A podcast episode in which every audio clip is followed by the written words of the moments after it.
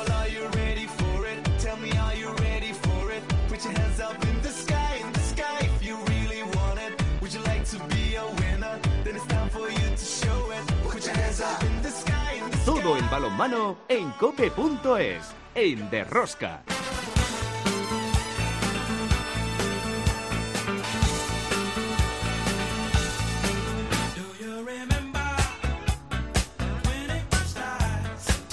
Hola, hola, ya estamos aquí otra semana más con todos vosotros. ¿Qué tal estáis todos, amantes del balonmano, seguidores de Rosca? Comenzamos la decimosegunda temporada con todos vosotros para seguir hablando del mundo del balonmano. Os contaremos todo lo que pasa a su alrededor, pese a quien pese. Regresamos un año más con más ganas, con garra, con fuerza para ilusionar en una temporada 21-22.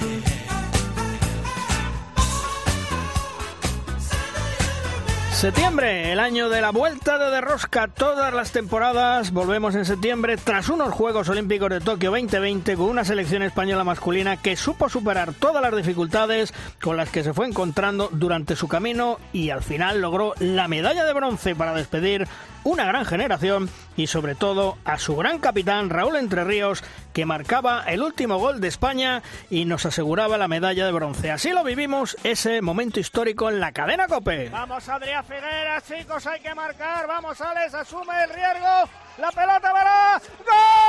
¡Vamos! ¡De mi capitán! ¡Gol! ¡Vamos! Entre Ríos! 33-31 nos llevamos el bronce. Ni el mejor guion para Raúl. bronce. España, medalla de bronce, Ángel. Vamos. Espectacular la piña de los nuestros. Escandaloso el final de partido de Alex Dusevayev y tenía que cerrarlo él. Tenía que cerrarlo en el último lanzamiento de su vida. Raúl Entre Ríos le da a España el gol que nos corona con la medalla de bronce olímpica. Mira Morro, salta a la cancha, se abraza también a sus compañeros. Tenía que ser el Malvar. Tenía que ser cerrar así la medalla de bronce, cerrar su carrera. Saludan los jugadores, Manolo. Y evidentemente hay una cosa clara. España merece este bronce. Raúl Entre Ríos se va por la puerta grande. Con Raúl Entre Ríos que le vamos a echar mucho de menos. Por su parte, las guerreras no estuvieron a la altura que se esperaba, cayeron en la fase de grupos y eso les ha costado, le ha costado el puesto al seleccionador nacional absoluto Carlos Viver, que ha sido relevado por José Ignacio Prades en el banquillo a menos de tres meses para el Mundial de España. La Soval que gracias a su expresidente Adolfito el Fantasías Aragonés, cada día va a peor.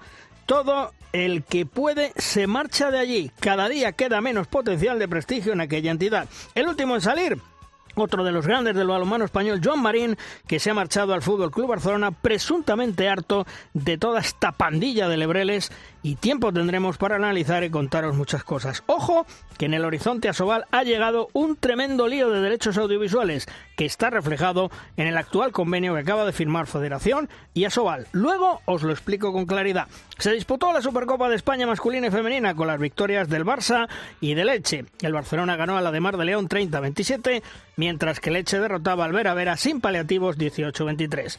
El próximo fin de semana comienza la Liga Sobal 21-22, una liga que cada día interesa desgraciadamente menos con fichajes de segundo y tercer nivel cada año que se ha convertido en un campeonato de paso para los jóvenes promesas que se forman en nuestra liga y luego se van a las grandes ligas europeas. También comienza la división de honor femenina.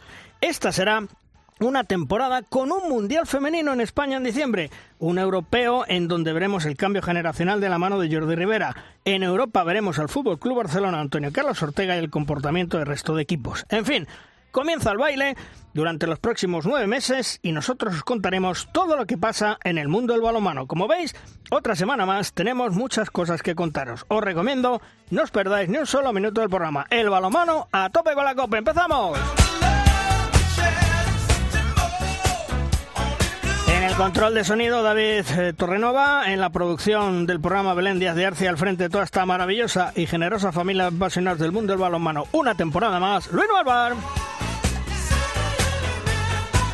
En Cope Valladolid, Juan Carlos Amón. Hola, Juan Carlos, ¿qué tal? Muy buenas. Hola, ¿qué tal? Muy buenas. Fíjate que has hecho una introducción, has hecho un sumario sublime, absolutamente resumiendo un verano completo.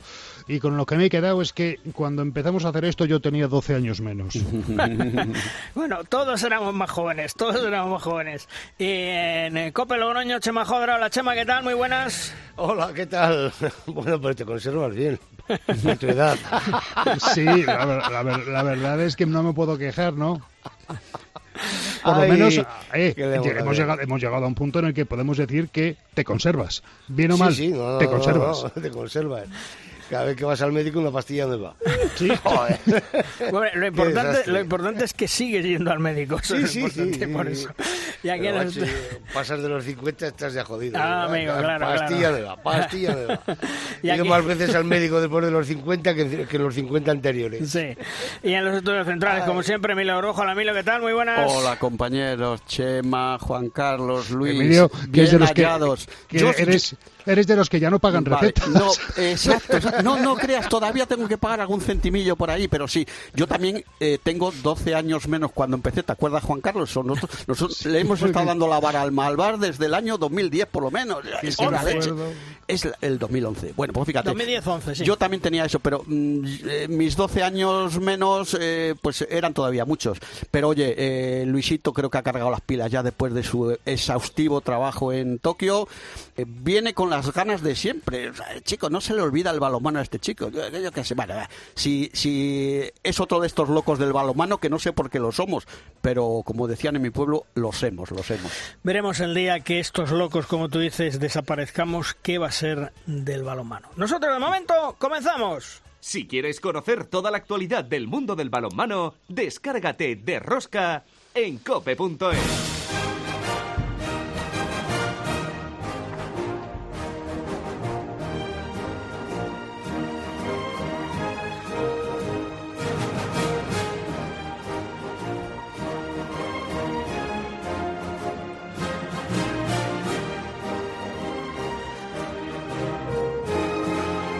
nuestra primera tertulia, que siempre denominamos la tertulia de los magníficos, hoy tenemos dos grandes exjugadores, dos grandes personalidades dentro del mundo del balonmano. Rubén Garabaya, hola Rubén, ¿qué tal? Muy buenas, bienvenido a España, bienvenido a Vilés, que ya estás ahí, ¿no?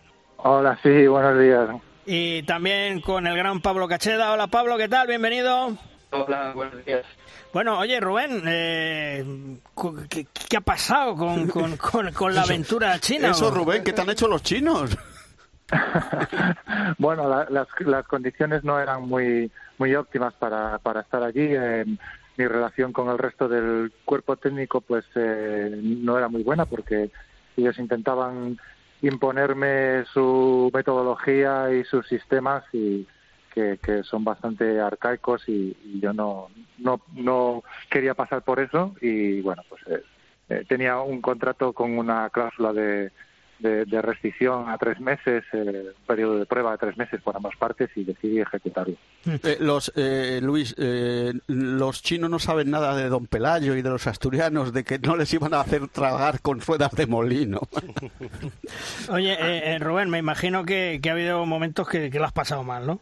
Sí, porque estaba solo y, estaba además eh, el- la concentración era pues apartado de la ciudad y estaba solo y viviendo en una habitación de hotel y la relación con ellos eh, se fue se fue estropeando y pues no es fácil, ¿no? Cuando eh, vas a trabajar y, tus compañeros de trabajo pues no no no, no te llevas bien con ellos, pues no, no se, se pasan por Bueno, una experiencia que ya has pasado página, No, ahora pero- estás pero en Luis, Avilés. Sí, dime. Luis, ten, ten en cuenta, yo alucino, ¿qué tal, eh, Rubén Pablo? Eh, yo alucino con lo que ha dicho eh, Rubén. Es decir, me hacen ir a China para hacer lo que ellos quieren que haga. Es decir, eh, ni siquiera consultan la- si tengo alguna eh, innovación metodológica. No, o sea, tú vienes, pero mm, se hace lo que yo digo, ¿no? Es más o menos el resumen de lo que te ha pasado. Pues para esas alforjas mm, Claro. el viaje no hacía falta, ¿verdad? La verdad es que no, no, no entendí muy bien por qué quieren un, un entrenador occidental y luego no, no van a aceptar la metodología del balonmano como se ve ahora mismo en, la actualidad. Ellos están todavía pues en el balonmano de hace 40 años y en la preparación física de hace 40 años y, y yo no estaba dispuesto a hacer esas barbaridades con esas crías. Bueno, pues nada, Rubén, a pasar página, a mirar para adelante, ahora en Avilesi y esperando nuevos proyectos, me imagino, ¿no? Sí, eh, esperando a ver si me sale algo y de momento disfrutando de, de la familia aquí en Asturias. Hacía 25 años que no vivía en Asturias y tengo mucho mucho tiempo que recuperar con los amigos y, y con la familia. Oye, pues tómate una sidrina por nosotros, ¿eh, Rubén? Ya se la habrá tomado, ¿no? Hombre, las que hagan falta.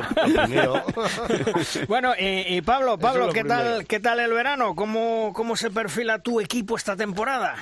Bueno, bien, pues con un poco de, cambio generacional y cambio de chip después de, de la aventura en, División de Honor Plata, pero, pero bueno, nada, muy contento trabajando aquí eh, con gente de casa, con amigos y, en un proyecto que en el que confío y, y en el que me gusta aportar mi granito de arena. Oye, Pablo, soy Emilio. No me resisto a no recordar a un hombre estandarte de, de los entrenadores, Fran Teixeira, que nos ha dejado hace relativamente poco, bueno, después de, de una enfermedad que, que pudo con él, porque allí en Galicia, Fran Teixeira son palabras mayores, ¿eh, Pablo? Sí, sí, de hecho, bueno, venimos de, de disputar, este fin de semana se ha disputado, bueno, Copa y Supercopa Galicia en, en Cangas, un torneo fantástico organizado por la, por la Federación Gallega de Balonmano y, y bueno, en el que se le ha guardado pues eh, un minuto de silencio en todos los partidos, se le ha hecho el homenaje que creo que es poco, porque bueno, eh, como, como bien dices, hablar de Fran Teixeira y más para el, el balonmano gallego, pues son palabras mayores, una carrera fantástica y, y bueno, pues eh, un luchador y, y más eh, ahora con, con todo lo que ha pasado, ha estado tres años peleando con un cáncer, eh, el balonmano como medicina, decía él, y, y bueno, pues eso creo que ha hecho que, que aguantase pues más de lo que los médicos creían que iba a aguantar y, y bueno, pues desde aquí también mi, mi abrazo a- a, la paz, familia y al sí. balonmano gallego que, que desde luego que, que le deben mucho y probablemente nunca le van a poder devolver todo ese cariño que él, que él dio a nuestro deporte.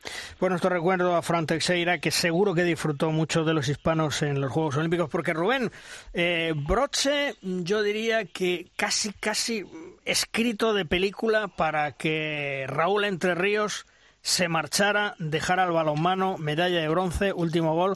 Jo, eh, eso lo hubiéramos firmado todos, lo hubierais firmado todos, ¿no? No, no se merecía, no se merecía Menos. Eh, una carrera ejemplar y, y sobre todo una persona ejemplar no se merecía, no se merecía menos y, y me alegro mil por él. Mm. Oye, eh, ¿cómo viste la selección española en, en los Juegos? Muy regular. Eh, ¿Sabes cuándo me dio mucho miedo, Rubén? Cuando se rompe Virán Moros. Pilar fundamental en la defensa de, de España y era difícil eh, suplir esa baja, pero bueno, luego llegó Miguel Sánchez y, y lo hizo muy bien también. Y al final lo que tiene España es que es un gran equipo y, y entre todos pues eh, pudieron suplir esa ausencia. Pablo, eh, la selección, muchos jugadores eh, pues prácticamente han dicho adiós en esta generación, aunque alguno a lo mejor aguanta un poquito más. Pero, mm, ¿cómo ves el relevo de, de los hispanos? ¿Tenemos que estar, eh, como diría un futbolista conocido como Cristiano Realdo, confiantes? ¿Tenemos que estar confiados? Bueno, eh, al final cuando toca un relevo generacional, pues siempre es muy complicado pues, eh, saber cómo va a responder el, el equipo, la selección. Pero bueno, creo que, que en eso Jordi lleva trabajando muchos años ya en ese posible relevo generacional, que de hecho pues creo que, eh, como bien sabemos, se retrasó un año por culpa de, de la pandemia, pero que ya estaba planteado un poco para la temporada pasada y creo que uno de los ejemplos de que podemos estar confiantes pues es como decía Rubén pues Miguel no eh, un, un chico joven que, que le tocó llegar a, a Tokio una semana más tarde por la baja de Viran y que nadie probablemente eh, podía apostar que, que fuese a, a dar el rendimiento que dio. Entonces pues bueno esperemos confiar que que eso pase con el resto de, de, gente joven que ha estado entrando en el grupo y que Jordi ha ido metiendo poco a poco para, para torneos seguramente pues menores o para partidos amistosos y, y esperemos que vayan acoplándose porque al final la fuerza de, la selección española está en el grupo y, siempre lo ha estado y, en las Olimpiadas se ha demostrado. Entonces estoy seguro de que podemos confiar en, en, en que darán un gran nivel también ahora cuando se, se dé el cambio para la primera convocatoria. Rubén, eh, yo creo que tenemos que aprender de la Federación Francesa de Balonmano. Campeones olímpicos masculino, campeones olímpicos femenino. ¡Qué mm, envidia! Sí, bueno, eh, yo creo que es un...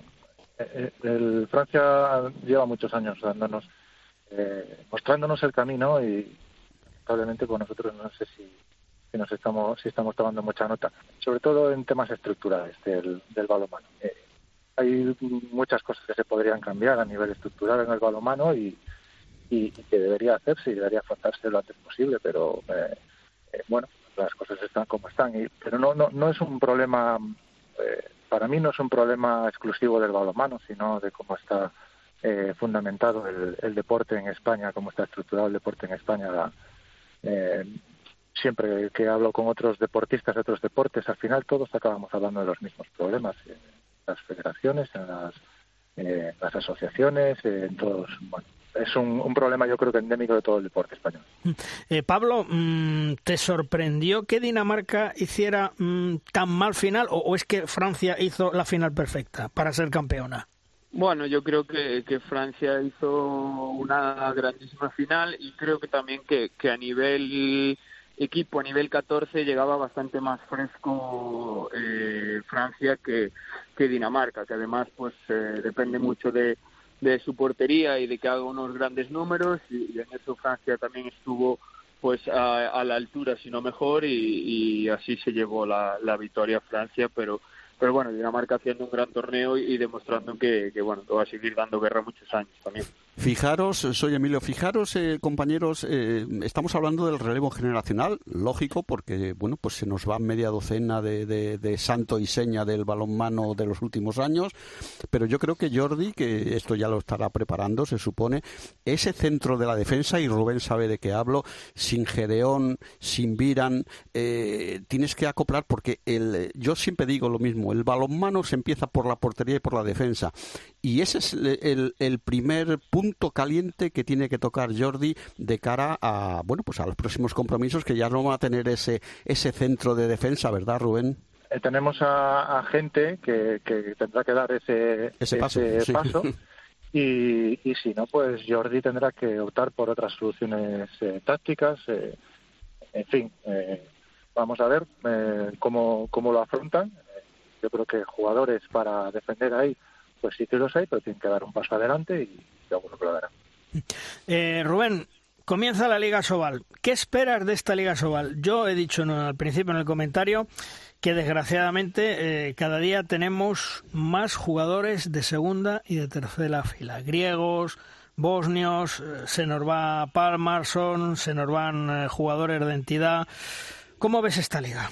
Bueno, uh, el Barça volverá a dominar, yo creo que está claro y ahí yo creo que mucha incertidumbre de, quién va a ser ¿no? el siguiente, ¿no? porque hay equipos con muchos cambios que, que yo tengo muchas ganas de, ver cómo, cómo rinden. Hemos visto a un sorprendente Ademar en la, en la Supercopa y que promete mucho y bueno, el Ciudad de Logroño también se ha reforzado mucho, yo creo que muy bien y eh, bueno, hay equipos eh, que han dado un pasito adelante también. Eh, Benidorm ha fichado mucho también. Quiero decir, eh, yo creo que es muy bonita de ver, de, ver cómo se empiezan a posicionar por esas eh, plazas de arriba y, y a ver que, quién eh, da la sorpresa apareciendo por ahí y quién da la sorpresa no estando tan arriba como otras veces, ¿no? Vamos a ver. Yo creo que sí que, que en ese sentido es bonita la competición. Eh, el nivel pues probablemente no no sé si subirá o bajará pero eh, lo que hace bonita una competición es eh, es que sea competitiva no y bueno pues si, ponemos un dedo en la primera línea de, de la clasificación pues yo creo que tendremos una, una, competición muy bonita. Y tú Pablo cómo cómo ves esta liga Sobal esta temporada bueno, un poco de la misma manera que Rubén, ¿no? Yo creo que sobre todo hay tres, cuatro equipos que, que él ha mencionado y que, que se han reforzado muy bien y que, y que probablemente pues eh, dé mucho que hablar y, y para muestra yo creo que un botón y, y la Supercopa de Torrelavega y yo creo que sí que es verdad que al Barça pues con ese cambio de entrenador pues se le notó que todavía no están de todo conjuntados y, y no juegan eh, como le gustaría a Antonio Carlos y eso ayudó a que a que un Ademar pues muy muy muy guerrero eh, con el ADN de, Manolo Cadenas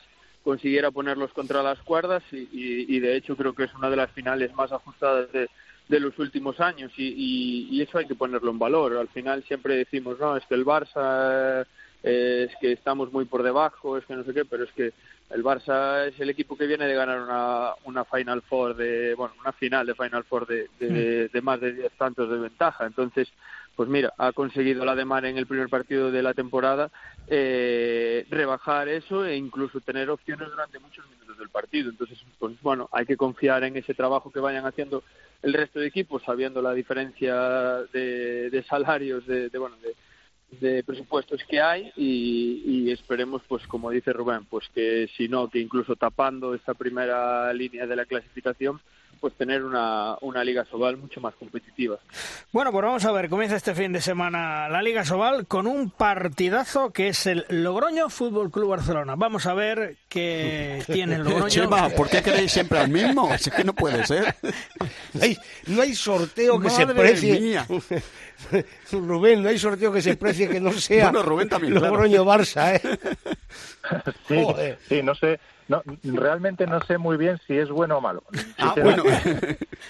Bueno, a, a lo, a lo mejor es bueno cogerle Claro, ahora al claro, Barça, no claro, más tarde, claro, claro. claro. claro, claro. Por eso creo que lo dice, ¿no? Bueno, Sí, sí, hombre, claro. vamos. bueno, pues Está eh, temblando. Sí, sí. Está ya acojonado. Están en Barcelona, desde que conocieron del sorteo están acojonados. No, llores, de, que a ti por te gusta en el fondo, Chema, amor. Por cierto, que además que gran partido hicieron ayer, recomponiéndose otra vez, haciendo un equipo prácticamente nuevo, eh, Velasco, con los problemas, porque sin empezar ya tiene dos lesionados de larga duración.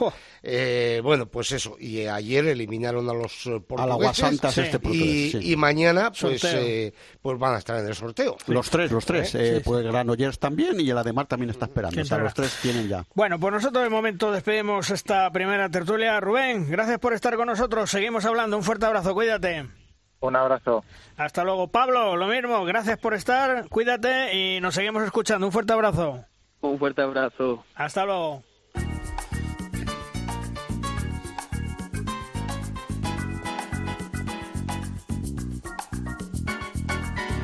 En De es el momento de nuestra firma invitada. Estrenamos temporada con la firma que viene hoy de la mano de nuestro gran Iñaki de Mújica, buen amigo, veterano compañero de Onda Vasca y gran especialista de balonmano. ¿Sobre qué nos hablará hoy Iñaki?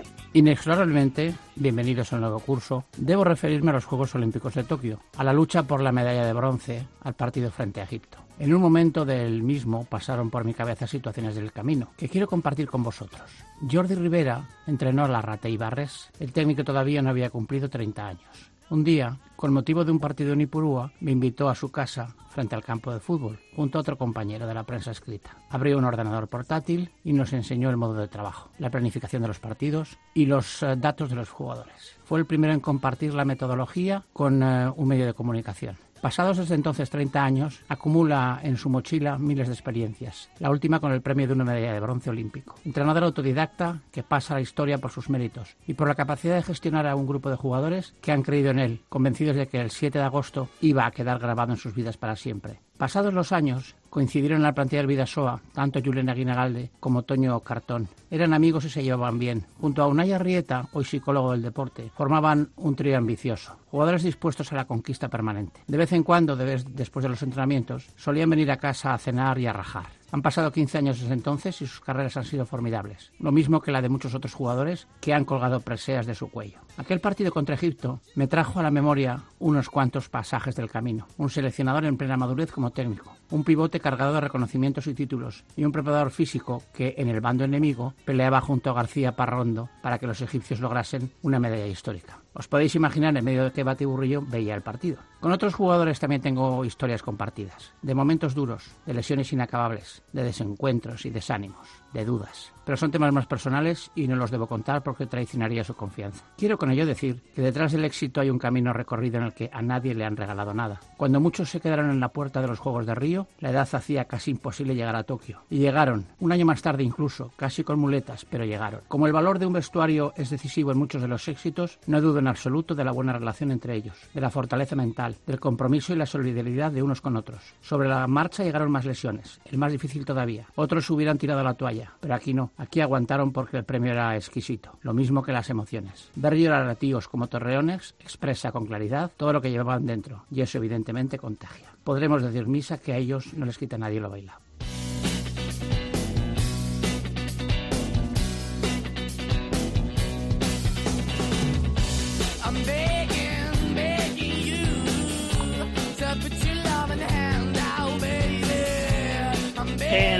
Los Juegos Olímpicos nos han traído una nueva medalla, en esta ocasión de bronce, una medalla que supone un fin de ciclo de una gran generación que nos ha dado muchas alegrías. El seleccionador español, Jordi Rivera, ahora tiene por delante nuevos retos y el más inmediato es el próximo europeo 2022 con una generación regeneración de los hispanos.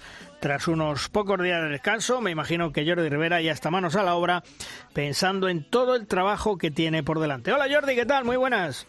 Hola, buenos días, ¿qué tal? Bueno, antes que nada, enhorabuena Jordi, ¿eh? Eh, esa medalla muy trabajada a pesar de todos los problemas que habéis tenido de lesiones. Eh, contento con esa medalla, ¿verdad? De los hispanos, Jordi. Sí, la verdad es que eh, muy feliz porque, bueno, eh, llegábamos a final un poco de, de puerto después de, de un, de un ciclo muy largo de cinco años y que, mm, y que de alguna manera siempre pone punto final pues a Juegos Olímpicos, bueno, no es un punto final, es un punto y seguido para, para nuestro deporte, pero sí era un, un objetivo final que todos teníamos y terminarlo con una con una medalla, aunque bueno, quizá todos hubiésemos deseado que fuera de otro color, pero la verdad es que para nosotros fue muy importante, sobre todo debido a todos los percances que fuimos teniendo a lo largo de la competición. Una generación que se va y ya pensando en relevo, Jordi. Bueno, la verdad es que no es solamente el premio a una generación, porque yo pienso, yo siempre me gusta hablar de grupos y de equipos, ¿no? Yo pienso que es un grupo de gente, no centrándonos solo en los que estuvieron ahí, sino en todos los que han ido pasando por este proceso eh, que empezó en, en el 2016-17 y que muchos de ellos colaboraron a poder llegar aquí a, esta, a estos juegos. Algunos de ellos se van a mantener, a mantener, otros quizá pues ya van, van a dejar. Pero bueno, eh, está claro que para los que llegan a su punto final, pues, pues bueno, la verdad es que es un, un final pues más que, que soñado, ¿no? Terminarlo con, con una medalla, pero bueno, y también el mérito para todos aquellos que han permitido conformar un equipo y un grupo a lo largo de estas competiciones, hablemos de los dos europeos, del último mundial, etcétera, etcétera, que son un poco los que han permitido cerrar un ciclo que han sido que ha sido un ciclo muy bueno. Jordi, eh, se ha marchado Raúl Entre Ríos, se ha marchado por la puerta grande y la gran pregunta, ¿tenemos recambio en ese puesto tan importante? Bueno, eh, a lo largo de estos cuatro años han ido pasando jugadores que ahora tendrán que asumir más responsabilidad, iremos viendo también a otros que tengan la posibilidad de, de entrar la gente está claro que tendrá que tener paciencia, ya sabemos que eso es muy difícil pedirlo, ¿no? sobre todo en un país donde siempre está acostumbrado a que se, su selección esté lo más alto, pero bueno, como es normal, el equipo siempre saldrá a competir y siempre tendrá aspiraciones de lo más alto y buscar siempre pues jugadores pues que puedan integrar a esos grupos y a esos equipos que permitan esa competitividad y que puedan seguir manteniendo un nivel alto. Hola Jordi, amigos, soy Emilio Gorgojo. Oye, enhorabuena por ese bronce olímpico mm, a ti y a todo el plantel de jugadores, eh, especialmente a los que ya no van a seguir, eh, porque bueno, ya su ciclo ya terminó. Y como te dice Luis, eh, sin olvidar la medalla, porque no hay que olvidar las cosas. Por desgracia, en el balonmano español nos olvidamos demasiado temprano de las cosas. A lo mejor no los del balonmano, sino la gente que nos rodea, ¿no?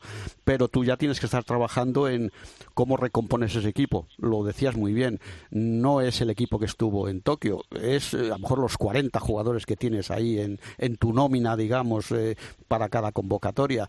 Pero yo también quiero insistir vamos a notar el cambio generacional. A lo mejor tú me dices que no, yo pienso que no, pero ¿y si sí? Bueno, vamos a ver. Eh, lo que está claro es que a lo largo de este periodo, pues hemos ido probando muchos jugadores y hay muchos jugadores que igual no van a estar y la experiencia que han atesorado sus jugadores, los automatismos que, que han generado a lo largo de no solamente de este ciclo, sino de los ciclos anteriores, no lo vamos a tener con los jugadores de recambio. O sea, eso es algo que es evidente. Eh, ¿Podremos mantener los mismos resultados? Hombre, lo intentaremos, pero bueno, está claro que va a ser más difícil. O sea, va a ser más difícil que consigamos esos automatismos y ese nivel que hemos tenido con jugadores que llevaban mucho tiempo jugando. Y eso es una cosa pues que tendremos que trabajar en ello. Quizá tendremos otras cosas que, que bueno que quizá ahora teníamos eh, unos una, una forma de jugar muy muy concreta y quizá habrá que abrir pues a otras formas en función de los jugadores que vayan entrando y generar los roles que se tenían con los demás jugadores, pues que se vayan, los que se van metiendo, pues generar esos roles que sean buenos para ellos y que sean buenos para la formación de, del grupo. También tengo que recordarte que, que yo sepa, el único jugador que en este momento se ha retirado ha sido Raúl, los demás nadie ha dicho que no pueda estar en la selección. Evidentemente eh, ya están en una edad, etcétera, pero bueno, aún así todos están disponibles. Ojalá, ojalá los tenga disponibles. Bueno, decíamos, eh, digamos, inicialmente claro, es gente que, que hizo un esfuerzo. La pandemia nos obligó a estar un año retrasados. Hubo gente que estiró un poquito más el chicle. Pero bueno, oye, ojalá, Jordi, eh, puedas disponer de alguno más de los que en teoría ya son jóvenes veteranos, por decirlo de alguna forma. No, pero quiero decir que yo lo, quería concretar es mm. de que, claro, los jugadores inactivos pueden decir que sí o que no en ir a la selección. Entonces, está claro que, que yo sepa, ninguno de ellos ha dicho que no. Igual lo ha, lo ha dicho en algún medio y yo no me he enterado, ¿vale? Mm. Pero, en principio, el único que sé que se ha retirado es es Raúl. Los demás serán seleccionados o no serán seleccionados, pero en principio están, mientras jueguen siempre pueden estar. ¿no? Por supuesto. Oye, eh, mm, una, una, una cuestión. ¿Qué pasó con Cañellas para que no estuviese en los Juegos Olímpicos? Porque parece que la lesión era menor de lo que parecía, ¿no? Que si va, que si no va. ¿Qué pasó exactamente, Jordi? Bueno, él se lesiona en la última, en el último partido eh, hay una incertidumbre en si realmente el jugador está, va a estar bien para jugar la primera jornada y para jugar la segunda y tampoco sabemos para el futuro que puede tener, una lesión que podría ser de incertidumbre. Y en principio yo no puedo viajar a, a Tokio con, con, un jugador menos para entrenar, para participar y con la duda de que podamos estar más en una convocatoria donde solamente puedes jugar con 14 jugadores, en un equipo donde evidentemente teníamos jugadores ya con, con cierta edad y que necesitábamos de todos los efectivos en las máximas garantías y luego por la propia formación del equipo. Hmm. Eh, el peor momento en los Juegos, Jordi, la lesión de Viran y el partido ante Francia, que, que yo creo que estábamos fuera del partido más que dentro, por a lo mejor por, por esa lesión de Viran, o, no. Bueno, eh, la verdad es que mm, eh, han habido momentos difíciles ¿no? para poder llegar lo mejor posible en, en, esos juegos y conseguir y conseguir los objetivos. ¿no? entonces, bueno, la verdad es que la lesión de Viran fue un golpe duro, no solamente por quedarte por fuera con un jugador, sino por realmente por lo que representa Virán dentro y fuera del campo. Entonces, bueno, era un rol defensivo, además era el jugador específico en el, en el 5-1 de tercero, era el jugador también que junto con Gedeón conformaban el 6-0 y luego por los roles que representaba Viran. Entonces, bueno, la verdad es que ese partido me acuerdo perfectamente con, con Brasil, que lo ganamos, el equipo ya está clasificado matemáticamente para cuartos de final, más prácticamente ya segundos de grupo y bueno el vestuario es un poco un funeral, ¿no? Porque todo el mundo sabe que, que bueno que es un golpe duro para para el equipo y bueno los juegos tienen vida propia cada día. Yo me acuerdo a veces leer alguna crónica de algún partido y tú decías, bueno, la crónica define el 20% de lo que realmente nos ha pasado antes, durante y después del partido, ¿vale? Porque la gente no sabe exactamente pues lo, lo que nos iba a ocurrir. No me acuerdo la primera jornada después de, de ganar Alemania que Raúl tiene un, un golpe en la mano derecha de donde se había operado y todos tememos lo peor, ¿no? De que podía quedarse quedarse fuera. Luego al final pues se hace unas pruebas y se mantiene. Luego el tema de Alex que estaba con el tema del hombro, pues que el hombre no, no podía lanzar a portería. Entonces bueno había una serie de historias pequeñas que al final no terminas contando porque no es bueno contarlo ¿no? Y, y, tú terminas un partido, lo has ganado y eres el hombre más feliz del mundo y luego siempre se forman historias en las que tú dices, bueno, pues quizá no habremos jugado bien, quizá ese momento pues nos habremos equivocado, pero al fin y al cabo pues ganamos el partido y realmente para nosotros pues cada paso que hacíamos adelante pues era un paso súper importante y donde intentábamos disfrutar al máximo de la misma manera que sufrimos un montón en ese partido de Francia porque sabíamos que no era nuestro mejor momento ni era el rival que, tocaba en ese momento quizá jugar pero que tuvimos que afrontarlos y que también sabíamos perfectamente que mm, en una competición a veces es difícil ganar dos veces al mismo equipo y que teníamos claro que si en ese momento habíamos perdido con Francia, si nos lo encontrábamos más adelante, pues quizás se podía revertir ese resultado. Tú fíjate, Jordi, eh, la lesión de Alex, el toque en la mano de, Raúl, bueno, pues eh, no solamente mm, muchas veces no es bueno decirlo, sino que yo creo, por ejemplo, los que estábamos ahí, sabíamos algo y tampoco lo decíamos, porque claro, no vas a dar pistas al enemigo, Jordi. Ahí está. no, de todas formas, Jordi, soy Emilio, eh, es evidente que a la hora de enjuiciar un partido, eh, el balonmano siempre se dice, eh, y vosotros los técnicos lo decís muchas veces, son una sucesión de pequeñas batallas que configuran un, entorno que, claro, en una crónica apresurada, pues vas un poco a, arañar la superficie. Pero, pero está bien que lo digas de que, que el balonmano, bueno, todos los deportes en general, pero el que nos preocupa es el balonmano, es una sucesión de pequeñas batallas, de micropartidos dentro del partido, de situaciones antes en y después, que claro, como dice Luis, encima no vas a dar pistas a la gente para que esté diciendo, mira, este está con un poco de toque, vamos a ver si le tocamos un poco más, ¿no, Jordi? Sí, porque bueno, eh, por ejemplo, el partido de Noruega fue precisamente uno de los partidos que salimos a jugar con más problemas, ¿no? Y al final, pues conseguimos arrancar esos dos puntos con ese penalti último de de, de, de, de Aleix y la verdad es que fue un partido que decíamos, bueno, a ver, ¿quién va a tirar la portería en ese partido? no Sobre todo en el tema de fuera de, de, lejos, ¿no? Entonces, bueno, eh, quiero decir que, bueno, son las, las historias eh, internas que hay en una competición muy larga, eh, donde la gente lleva mucho tiempo concentrado y donde, bueno, está claro que tú estás muy metido en lo, precisamente en ir salvando todas esas esas situaciones juntamente con el equipo evidentemente y, intentar salir adelante no donde está claro que para todos los equipos hacer un buen resultado en los juegos es, mm, es ir a muerte cada partido todos los equipos saben de la importancia de una competición olímpica para los países y que cualquier resultado solamente hay que ver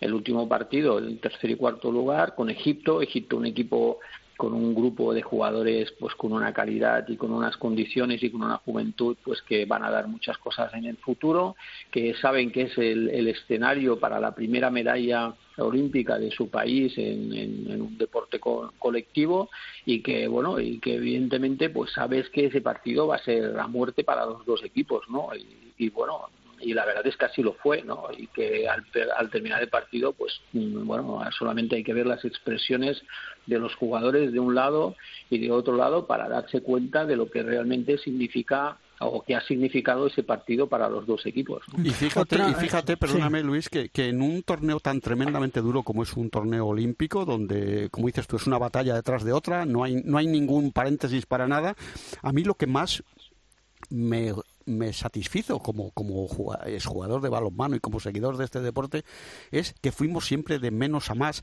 Y hasta el final, eh, hasta partidos que decías, este no le sacamos, eh, se sacó porque la gente eh, hizo de tripas corazón y, y, fue hasta casi más allá de los límites que tenía, porque solo hay que recordar una serie de partidos donde fuimos ciertamente a remolque y al final los que iban a remolque nuestro eran los otros, ¿no? Bueno, yo creo que siempre hemos dicho desde hace tiempo que este grupo no solo es capaz de transmitir más cosas más allá de un gol o de un resultado y tanto cuando se gana como cuando se pierde. Es un equipo que lucha hasta el último momento que es capaz de perder pues como tú decías el día de Suecia que íbamos perdiendo de cuatro que parecía que la cosa estaba mal en cuartos de final y fuimos capaces de darle la vuelta en esos últimos 15 minutos y plantarnos en, en semifinales, ¿no? Yo creo que es un grupo que transmite mucho, que cada balón, que cada acción, todo el grupo lo vive y eso, pues el que ve un partido por la por la televisión y tal,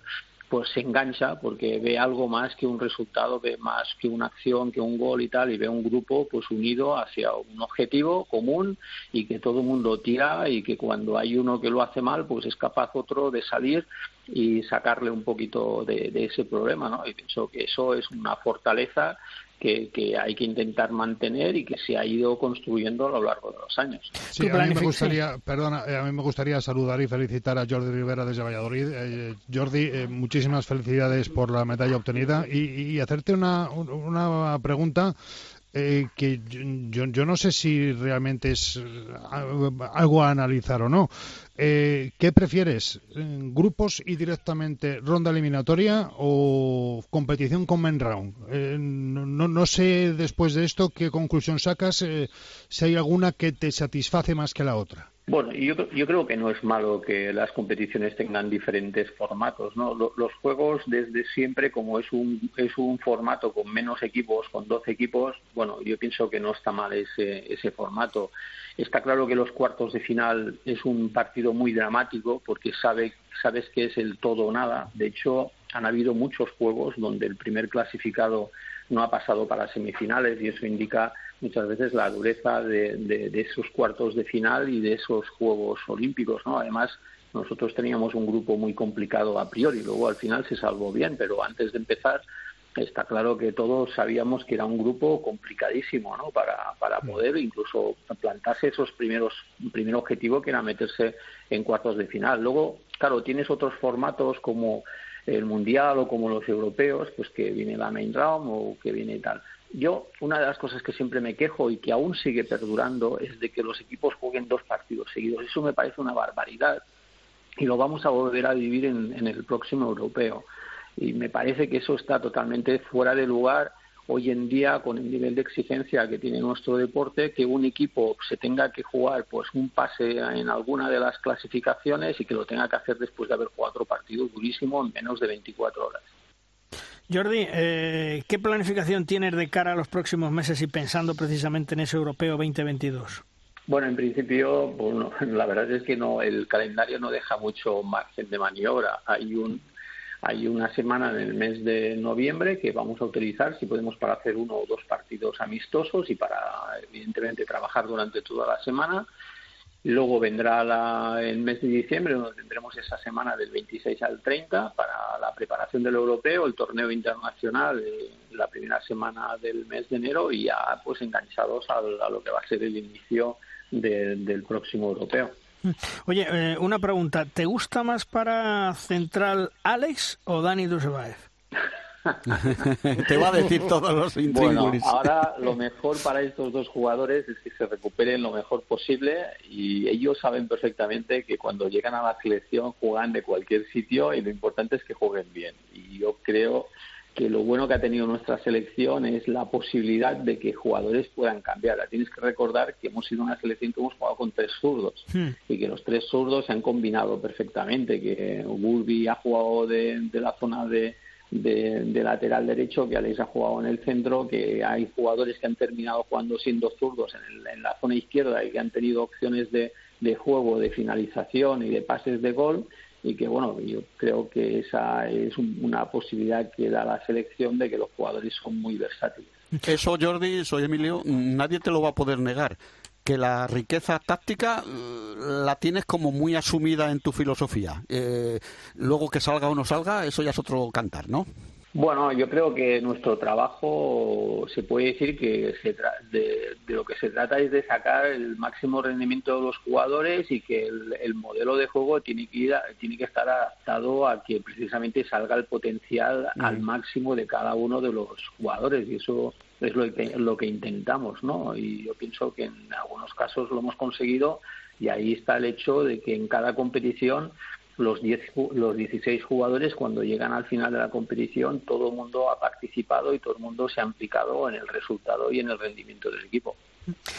Jordi, enhorabuena por esa medalla de bronce en los Juegos Olímpicos de Tokio, que no ha sido nada fácil y como siempre, gracias por atendernos. Un fuerte abrazo, Jordi. Muy bien, muchas Un abrazo y a seguir. Venga.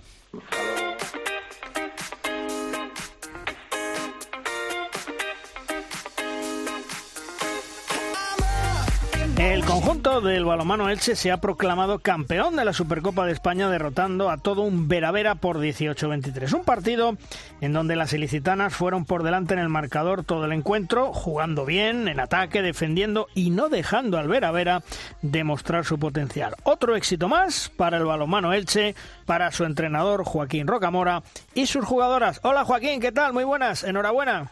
Hola, buenos días. Muchas gracias. Bueno, oye, eh, una gran manera de comenzar la temporada con un nuevo título, porque ya es el segundo, hay que recordarlo.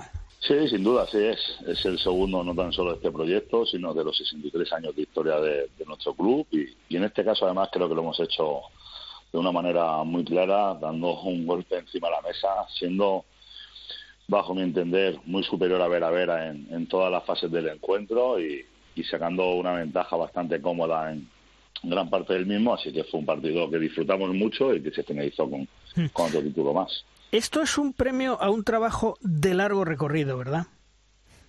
Sin duda.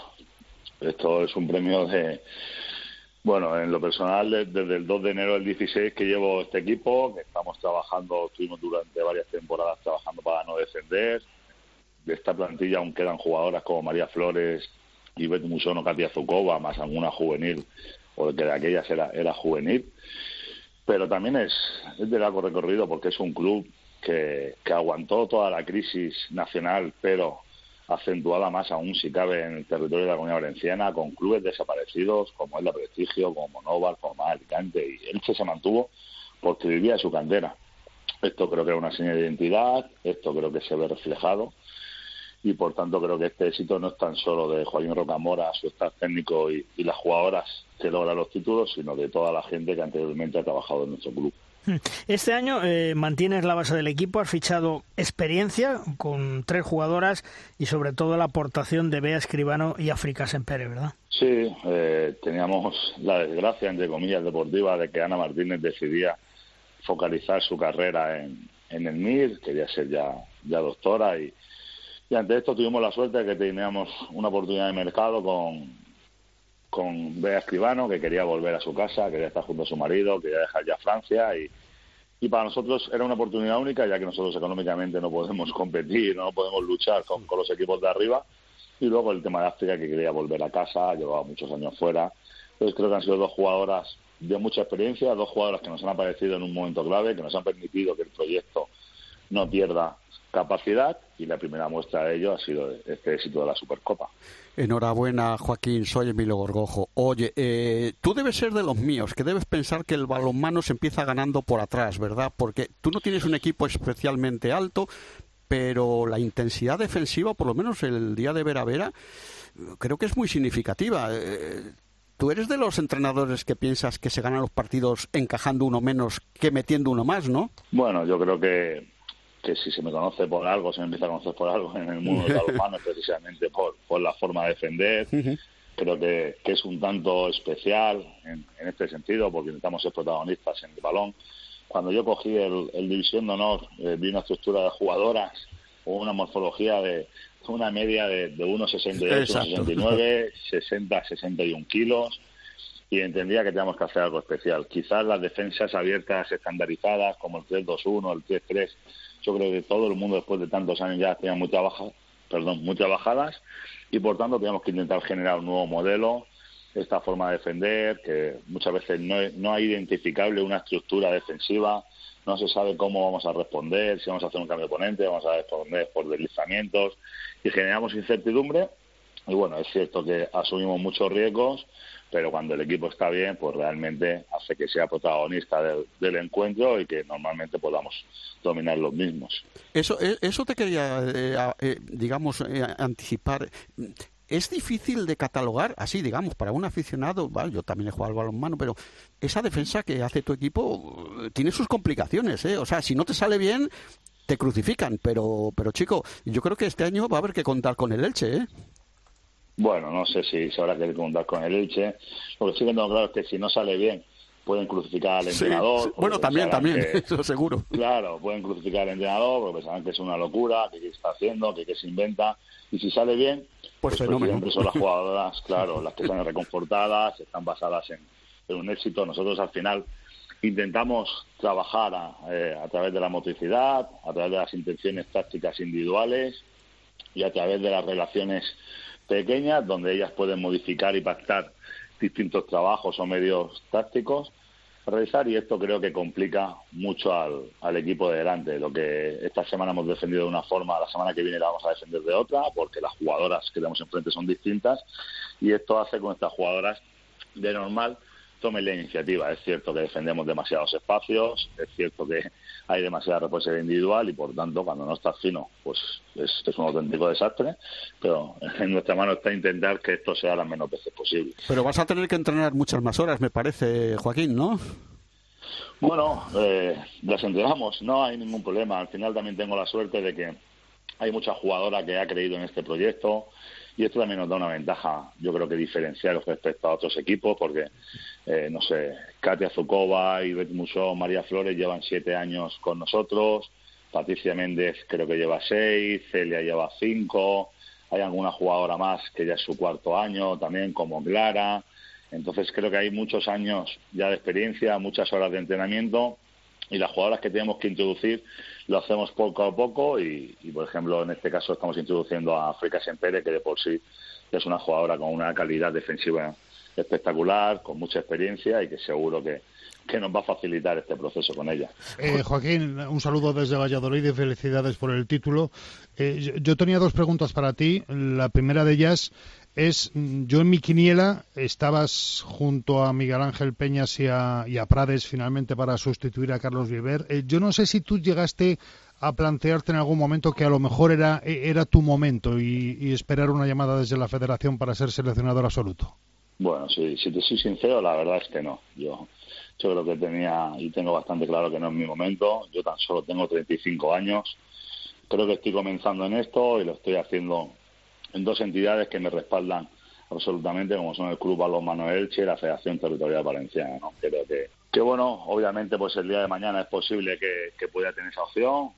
Es lógico que, que, a todo el mundo le pueda gustar eh, poder oír su nombre o, o verse en una situación como esta pero siendo sincero no es no es un objetivo para mí prioritario eh, yo tan solo me marco objetivos que pueden depender de mí mismo y, y, en este caso lo que depende de mí mismo es intentar seguir logrando éxitos en mi club, seguir logrando éxitos en, mi federación territorial y, y, de esto estoy muy contento como como recordaba esta misma mañana en, redes eh, desde mayo de, de 2018 ya es el sexto título a nivel personal que tengo en España, mandó sus campeonatos y esto hace que esté completamente feliz, pero sobre todo eh, muy orgulloso y, y, en este sentido agradecido a las dos entidades que me respaldan, que sé que, que me apoyan mucho y, y en lo personal a, a, mi presidente Juanjo Ávila y, y la Federación Territorial, tanto a Miguel Ángel Valero como, como a Sergio Berrios.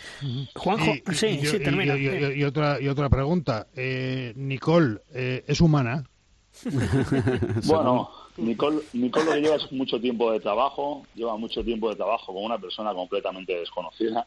Aquí Joaquín Rocamora tiene un 0% de, de mérito, todo el mérito lo tiene Manuel Ferrer. Es un entrenador apasionado, es un entrenador que nadie conoce, que, que se está dejando parte de su vida personal en poder venir a entrenar. Eh, hace 100 kilómetros para cada entrenamiento que, que puede hacer con nuestras porteras, con una situación eh, familiar y, de trabajo muy compleja y, este es el éxito de ambos, es el éxito de, uno que trabaja, de otro que ha creído en, en su método y sin duda creo que, que, su primer objetivo ya lo han cumplido. Nicole está dentro de ese top 5 de jugadoras probablemente o de porteras de la liga y el primer WhatsApp que me envió ayer, su, su entrenador, como yo le digo, es ser más ambicioso y que ahora queda meter en el top 3 adelante, que sigan trabajando, porque estoy seguro que, que, van a tener capacidad para seguir logrando éxitos.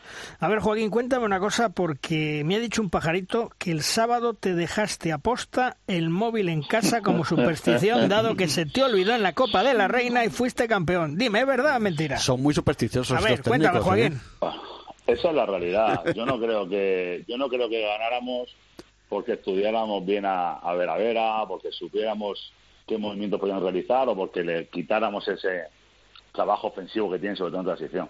Yo creo que el único éxito que tuvimos para ganarle es que yo me dejara el Exactamente, eso era lo fundamental, Joaquín. Exacto. En este caso tengo que decir que como no había repisa, como en Gran Canaria, eh, cerré la tapa del váter, digo, así cuando venga por las vibraciones y tal, se me habrá caído. Pero sí, eh, bueno, soy muy magnético, eh, siempre digo 12 más 1, los colores de los conos en mis entrenamientos tienen que ir a pares o en juegos. Eh, las jugadoras ya saben que tengo muchas manías en este sentido, entro a la misma hora al vestuario, eh, no lo sé, tengo mi asiento. Mira, como, como ejemplo, hay otra anécdota en, en Gran Canaria, vino el radiólogo con nosotros y fue a sentarse en mi asiento en el, en el bus y todo el mundo le gritó, yo, no, No, había, no había subido, sí, y desde entonces los tres días tuvo que hacer esa sentadilla sobre mi asiento. Bueno, eh, son anécdotas, pero mientras que estas anécdotas que estén basadas o, o estén fundamentadas con los éxitos, creo que vamos a continuar con ellas. Bueno, sea pero eres, nunca- eres un tío raro, pero de todas formas, No. a nivel técnico y táctico, vale, aguantas el tirón, ¿eh? Vale, Tú, está tú- bien. tú- tú nunca, eh, Joaquín, tú nunca entrenarías a un equipo que vista de amarillo, ¿no? No, no, no, no, no. Bueno, me costaría, me costaría. Int- Intentaría, intentaría poner dentro de mis condiciones con el Cambiarles. club que podríamos cambiar el color. Tampoco O creo sea, que- selección que- que sueca y selección sueca y rumana lo tacho. No, Sí, sí, bueno, a ver. Eh, respecto a esto tengo mil, mil comentarios. El preparador físico, por ejemplo, el otro día me dice, el preparador físico no, bueno, sí, estaban los dos junto al segundo. Joaquín, hoy te hemos escuchado por primera vez no decir 12 más 1, porque se me, se me, no sé cómo ocurrió, pero en la charla táctica eh, no dije 12 más 1. Y no te has dado cuenta, pero las porteras han jugado de amarillo, no les has dicho nada y hemos ganado. Y, y digo, hostia, pues ahora... Pues se me fue la pinza. Esto, sí, esto va a ser una jodienda hablando mal, lo siento, porque cada final que juguemos las porteras jugarán de amarillo. por- No te van a hacer caso. Pero vamos a tener ahí un conflicto de intereses muy grande. Bueno, Joaquín, lo importante es que habéis conseguido esa Supercopa de España, segundo torneo que lográis, segundo título tras una brillante Copa de la Reina y que se espera mucho de vosotras en la Liga Española y en Europa, que en esa European Cup yo creo que mucho tenéis que decir, ¿eh, Joaquín? Bueno, es la verdad que es la mayor de, nuestras ilusiones, la European Cup. El año pasado, tras una gran eliminatoria, nos quedamos fuera por el tema del COVID y sabemos que si tenemos suerte con los calendarios y rivales que nos toque, etcétera, podemos pasar varias eliminatorias y, y ese es la verdad que es nuestro foco principal. Entendemos que, entre comillas, es más sencillo que sorprender a Vera Vera y al resto a 26 jornadas y ojalá me tengáis que llamar otra vez por el mes de mayo, que hemos logrado un tercer título para, para nuestro club y podamos seguir comentando. Ojalá, ojalá te tengamos que llamar. Joaquín Rocamora, el técnico, el entrenador del balonmano Elche. Joaquín, gracias por atendernos y mucha suerte. Un fuerte abrazo. Muchas gracias a, Amón, a Joaquín. vosotros. Un saludo muy fuerte.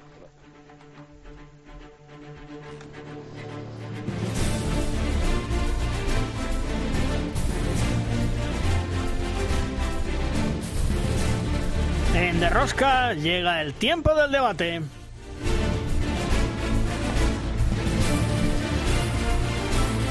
Es la tabla redonda.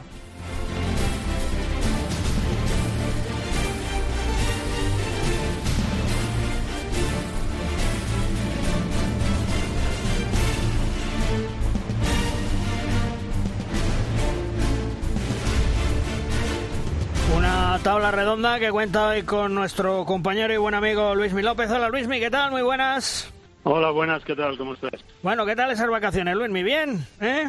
Bien, bien, bien, sí, normal. Siempre siempre disfrutando de, de mi tierra en algunos momentos, unos días, luego de la familia, de mi nieta, fenomenal. Bueno, pues eso es lo importante, que, que has disfrutado y que empezamos a tener un poco de normalidad, ¿verdad, Luismi? Que se agradece.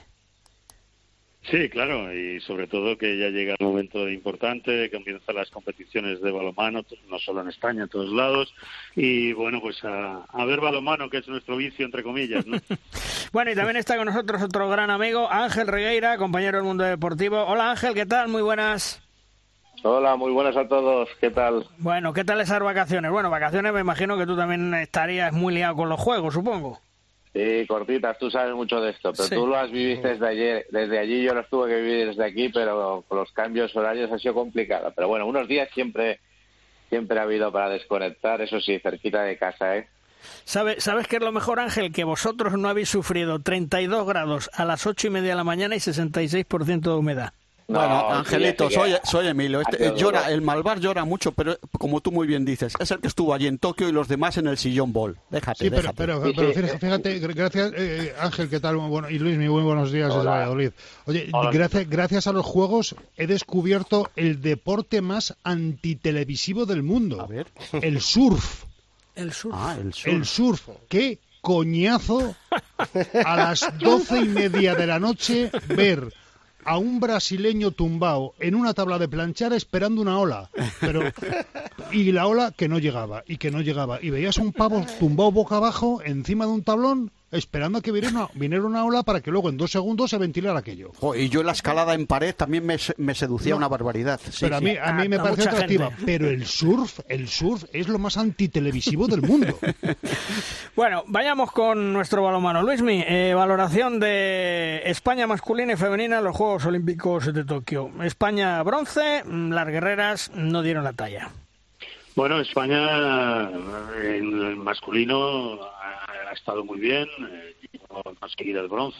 Quizás un año antes, si no hubiera sido pasado los Juegos Olímpicos, hubiéramos optado al oro, pero bueno, era un año más en todos los jugadores y había cambiado bastante eh, el tema, en, no solo en España, sino en otras selecciones. Al final yo creo que, que tenemos que estar satisfechos, contentos, felices de todo lo que se ha conseguido y, una medalla olímpica es una medalla olímpica. Todos queremos ganar, está claro, pero al final en los Juegos Olímpicos si te traes una medalla, pues lógicamente hay que celebrarlo eh, con la importancia que tiene, ¿no?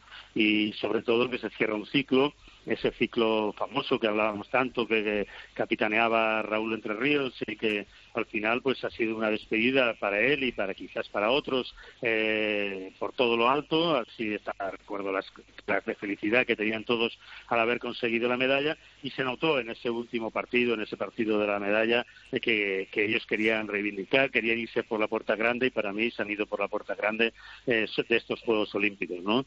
Eh, es para felicitarnos y, y yo soy optimista de cara a la, a- al futuro, ¿no? Al futuro más corto plazo. Eh, los relevos yo creo que serán positivos y, y se podrán hacer y hay que ser optimistas para seguir luchando eh, entre los grandes de, nuestro balonmano. No hay que pedir victorias absolutas, sino que estar entre los grandes porque la igualdad es, grandísima, ¿no? Y en el tema de, de- las chicas, el tema femenino, el balonmano femenino de las guerreras, pues bueno, eh, yo creo que estamos donde estamos y, no se puede pe- pedir peras al olmo.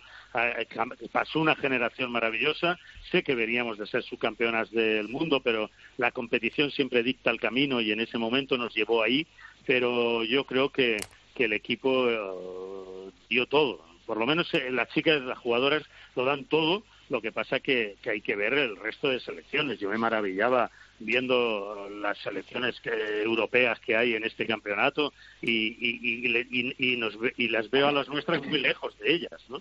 Entonces, querer ganar a, Rusia, a Noruega, a mí me parece que, que es algo en este momento impensable. Que se puede dar en deporte, lógicamente. Un día vas y ganas y, un- y coges una racha buena y llegas a- como en el Mundial a, a una final. Pero eso no quiere decir que estemos eh, al nivel de, de esas selecciones top que simplemente por por técnica, táctica y, potencia física nos superan a, a nosotras, ¿no? Entonces, eh, quiero decir que, que el tema está ahí, ahora ha pasado lo que ha pasado con Carlos Viver y el cambio en la dirección técnica, pero, pero bueno, eso es es otro cantar, ¿no? Yo creo. Hmm. Ángel, eh, el final de Raúl Entre Ríos con la selección, vamos, escrito de película de Spielberg, ¿eh? Sí, sí, es que además lo mejor es que yo creo que cualquiera de nosotros, y lo comentábamos, ¿no? Es que podría ser un año más, ¿por qué no? Porque lo ha hecho no solo con una medalla de bronce, sino con él en plenitud, siendo importante, jugando, liderando, tanto en el Barça como en la selección, que son palabras mayores. Estuvo muy bien, porque yo no solo fue Raúl, sino también la importancia del momento, que no solo lloraban o celebraban la medalla los veteranos, aquellos, algunos que se iban, otros que ya veremos si seguirán o no en la selección, pero también sus compañeros, que era como una muestra de, respeto y un agradecimiento a la generación, porque el relevo, como muy bien ha dicho Luismi, hay brotes verdes, yo creo que incluso estamos mejor de lo que podíamos pensar hace cuatro años con gente como Gonzalo, como Rodrigo, como eh, los Dushebaev, pero si no tienes una generación anterior, el relevo eh, es más complicado. Yo creo que siempre es más fácil como montar una escalera, ¿no? Que se vayan sucediendo. Se va gente muy importante, pero yo confío en el cambio y me alegro mucho porque creo que fue un poco de justicia humano que Raúl Entre Ríos y otra gente se fuera como merecía, como se había hecho durante una carrera tan larga como, como brillante esta promoción, Ángel, soy Emilio, se merecía. Ya sé que, que estos bronces, eh, estas medallas en general, no lo regalan en ninguna tómbola, siempre lo digo como, como expresión de, de, la dificultad que tiene. Pero esta generación que ha ganado tantas cosas tenía la espina clavada olímpica y, y, y, claro que, que, que, lloraron. ¿Cómo no iban a llorar? Si, si había media docena de gente que hasta estiró, eh, estiró el chicle en el 2021 para poder llegar aquí y hubiera sido una tremenda decepción para ellos, los primeros, pero para todos los, seguidores del balonmano, que, que, Raúl Entre Ríos y toda la gente que lo puede estar dejando ya eh, no lo hubiera conseguido. Se lo merecían, pero claro, todo el mundo que hace una trayectoria grande se lo merece. Y como digo yo, pues capador el último, ¿sabes? Porque no te lo regalan en ningún sitio. Hombre, y respecto a lo que comentaba antes Luis Mí, bueno, pues eh, el cambio de seleccionador nacional en la selección femenina, Carlos Viver fuera, entra José Ignacio Prades a tres meses del Mundial. Parece ser que en la reunión con el presidente Blázquez de Carlos Viver se le comunica que no va a querer continuar. Carlos Viver, según me cuentan, no quería dejar su puesto de seleccionador femenino y Blázquez parece que le dijo que o lo dejaba o lo dejaba. Inclusive en el vestuario de las guerreras parece ser que no existía últimamente mucho feeling con Viver y con alguno de su equipo técnico y en Tokio hubo eh, algunas palabras duras en el vestuario tras quedar eliminadas. Incluso me llegan a comentar que algunas jugadoras y esto me parece grave, estaban dispuestas a no volver a la selección española si no se producía un cambio en el banquillo. Es decir, el, ambiente no era el, suficientemente bueno en esa selección femenina pensando en un mundial que lo tenemos prácticamente en tres meses, que será en el mes de diciembre, y en España, no nos, no nos olvidemos. En cuanto a la Liga Sobal, ¿qué esperáis esta semana que comienza el, el campeonato, Luismi? Bueno, yo está claro que el Barcelona va a seguir eh, imponiendo su poderío, su poderío económico, su poderío de plantilla eso está claro.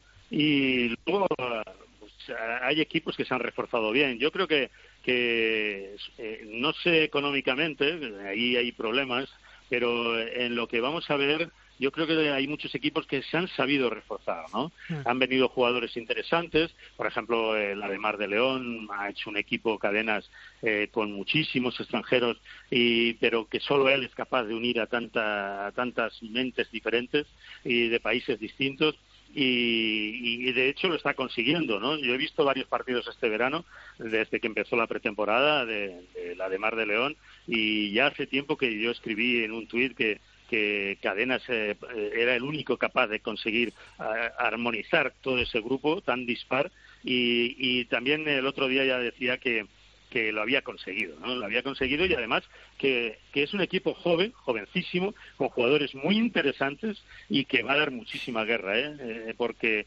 es un equipo que tiene lanzamiento, que tiene jugadores potentes para defender y atacar y, tiene juventud y tiene la lucha, la entrega, el sacrificio que impone cadenas, porque si no, no juegas en el además.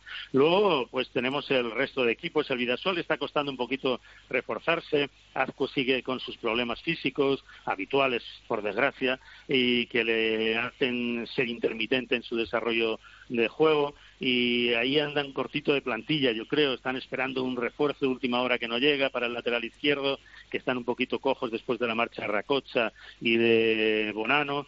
Y bueno, ahí quizás este es el que me crea más dudas, eh, aunque si llega el lateral izquierdo que están esperando, pues lógicamente reforzará un poquito su presencia, ¿no? Eh, también eh, el Granollers es un equipo bonito, ¿no? para mí me gusta mucho el Granollers con, con los Márquez, Antonio García, que, que parece que, ha revivido después de la temporada pasada y ese, esos Juegos Olímpicos maravillosos que ha disputado y, la portería. Bueno, yo creo que, vamos a ver cosas bonitas, ¿no? Con llegada de jugadores, con jugadores interesantes en Cuenca, en Benidorm, que se ha reforzado maravillosamente con la vuelta de Álvaro Ruiz, entre otros. Y bueno, vamos a tener una competición muy bonita, eh, aunque, lógicamente, los que- detractores de nuestro deporte dirán siempre que no interesa porque el Barcelona va a ganar, pero de todas formas yo creo que nos vamos a divertir mucho. Y Ángel, eh, ¿qué esperas tú de la Liga Sobal? Porque la verdad es que este año eh, han llegado jugadores de casi, casi diría de un segundo, tercer nivel. El Barcelona con Antonio Carlos Ortega, la marcha de Palmarson, Raúl Entre Ríos ya no está. Dudas, ¿no? Bueno, es lógico en el Barça. Y yo lo que espero, primero para comenzar, es que siga eh, la dinámica que ha dejado la Supercopa de España, que nos dijo que el Barça es intratable incluso sin estar bien, porque tiene un potencial muy superior al resto, pero que los otros juegan muy bien. Y yo creo que lo que hizo el Ademar el otro día es lo que deben seguir los otros equipos y un poco lo que estábamos hablando ahora, ¿no? Eh, a lo mejor sin grandes nombres, pero con gente joven, con gente que sabe jugar muy bien a balonmano, con grandes entrenadores y que habrá mucha igualdad. Habrá mucha igualdad por la parte de atrás del Fútbol Club Barcelona, habrá mucha igualdad para la lucha por la permanencia y eso hace del campeonato vibrante. Sí que es verdad que a todos nos gustaría que hubiera más nombres porque siempre es más atractivo para todos, pero si vemos el nivel que dio la de Mar el otro día en la final, oye, bienvenido sea. Y el Barça, pues sí, es que se ha quedado un poco a medias, ¿no? No es ni el Barça de Xavi Pascual, porque Xavi Pascual quería a Palmarson y quería algún otro jugador que tenía que haber llegado en el pivote, pero ya no está. Y Carlos Ortega llegó cuando tenía preparado eh, el equipo del Hannover del año que viene. Con lo cual, pues bueno, sí, va a haber ahí un momento. Yo creo que incluso el Barça, si miramos la plantilla con la gente que se ha ido y la gente que ha llegado, mm, no nos equivocaríamos a lo mejor si decimos que tienen menos potencial que la temporada pasada. Y claro, y encima le llega a Carlos Ortega, mejorar lo que hizo Xavi Pascual no puede. Se lo tienen que tomar con, con calma en el Barça, eh, trabajar, porque han empezado una nueva etapa y a ellos les va a marcar el listón, se lo va a marcar Europa, no, no lo van a tener nada fácil. Muy importante el otro día que ganara el Barça, que se sacara el partido, porque no olvidemos que en el palco no había fútbol y en el palco estaban Enric Masic y Joan Sí, Laporta. sí. Imaginaros un resbalón delante de ellos que han apostado tan duro por un nuevo proyecto. Imagina, que empieza el primer día y pasa al palco y, y pierdes. El Barça reaccionó bien, pero bueno, eh, tiene a Gonzalo Pérez de Vargas, ¿eh? que también debemos celebrarlo para la selección. Yo creo que ya ha llegado a unos niveles inconmensurables. El otro día estuvo perfecto y me gustó mucho el... No me sorprende, supongo que a vosotros también os gusta, porque es un jugador de esos que a la gente de balonmano le gusta, que es el egipcio, Sí. Zein, que estuvo jugando muy bien los últimos minutos, porque no es solo un tío que lanza un cañonero que de- no, no, es que supo atraer a la defensa, jugar para el equipo. Pero sí, sí, el Barça va a sufrir en Europa y espero ello, digo, eh, y acabo, espero una Sobal que siga el ritmo, el espectáculo que vimos el otro día en Torre la Vega, que fue realmente un partido, a mí me gustó mucho, maravilloso. Mira, Ángel, me has, me has robado, el- me has robado la dialéctica, pero, pero voy a abundar un poco en lo que dices. Yo no dudo que el Barcelona en la Liga Nacional va a seguir ganando, quizás a lo mejor no con tanta contundencia como, como el Barça de, Xavi Pascual, de Pasqui, eh, que yo vaya por delante, creo que la nueva directiva y Masip se han equivocado eh, con el cambio, eso es una opinión personal, pero mm, como tú apuntas, mm, en la prueba de fuego va a seguir siendo Europa para este Barcelona nuevo. Mm, eh, eh, Pasqui lo tenía todo muy engarzado, tenía una forma de jugar muy reconocible y Antonio Carlos Ortega pues tiene que aportar su, su librillo. Entonces, yo creo que, y estoy contigo, el Barça este año es un poco menos potente, pero para la Liga Nacional le basta y ya veremos en Europa cómo están las cosas. Eh, no por esta Supercopa, que es un partido a fin de cuentas casi de entrenamiento de comienzos de temporada, pero antes jugaban de memoria y ahora tienen que aprenderse el librito del nuevo entrenador. No sé si Sí, me pero, entendéis. pero, eh, Emilio, que eh, vamos a ver que el resumen perfecto lo ha hecho Ángel. Sí, sí, sí, Eh, sí. a es- al Barça este año su medida se la va a dar Europa, Por supuesto. porque eh, evidentemente en la Liga Española va a conseguir ir eh, configurando un proyecto a base de victorias, Sí, a base sí. de ganar, con mayor o menor eh, margen, pero posiblemente mm, no está nada mal, ¿no? Que te den un proyecto en el que puedas trabajar y consolidar ganando. Eh, pero en Europa, cuidado. Que en sí, que Europa sí. el más tonto hace un reloj y encima funciona. Que sí, que sí, que sí. Pues no, lo, ha- lo ha explicado Ángel Claro. y, y- y era por remachar un poquito de que, eh, eh, para mi punto de vista, el cambio en el banquillo técnico del Barça, eh, mira, lo que va bien mm, salvo interioridades que se nos pueden escapar, aunque no demasiado, eh, no hay que tocarlo. No, y luego lo, que lo que decía- pasa lo que- también, ¿eh? No, no, No, no. eso, si me dejáis un apunte, simplemente. ¿Sabes qué? El problema que eh, aquí las comparaciones van a ser continuas. Claro, claro, claro. Porque Sí. además eh, la- las propicia que hay un- es un momento convulso en el club. Y cuando hay bandos en el club, eh, han pasado muchas cosas en todas las secciones, las comparaciones todavía son más odiosas. Con lo cual es un peso que van a arrastrar, porque todos sabemos que si llega una derrota en Europa, ah, pues vendrá la persona que dirá, oye, con Chávez Pascual no se perdía nunca, como mucho se perdía en la Final Four. Es un reto complicado, con buena gente, con buen entrenador, con todo lo que quieras, pero la situación es la que ha hecho complicado esto y que además el equipo eh, ha perdido potencial porque se ha quedado un poquito como en el limbo, no, no ha acabado de hacer un proyecto ni uno ni otro.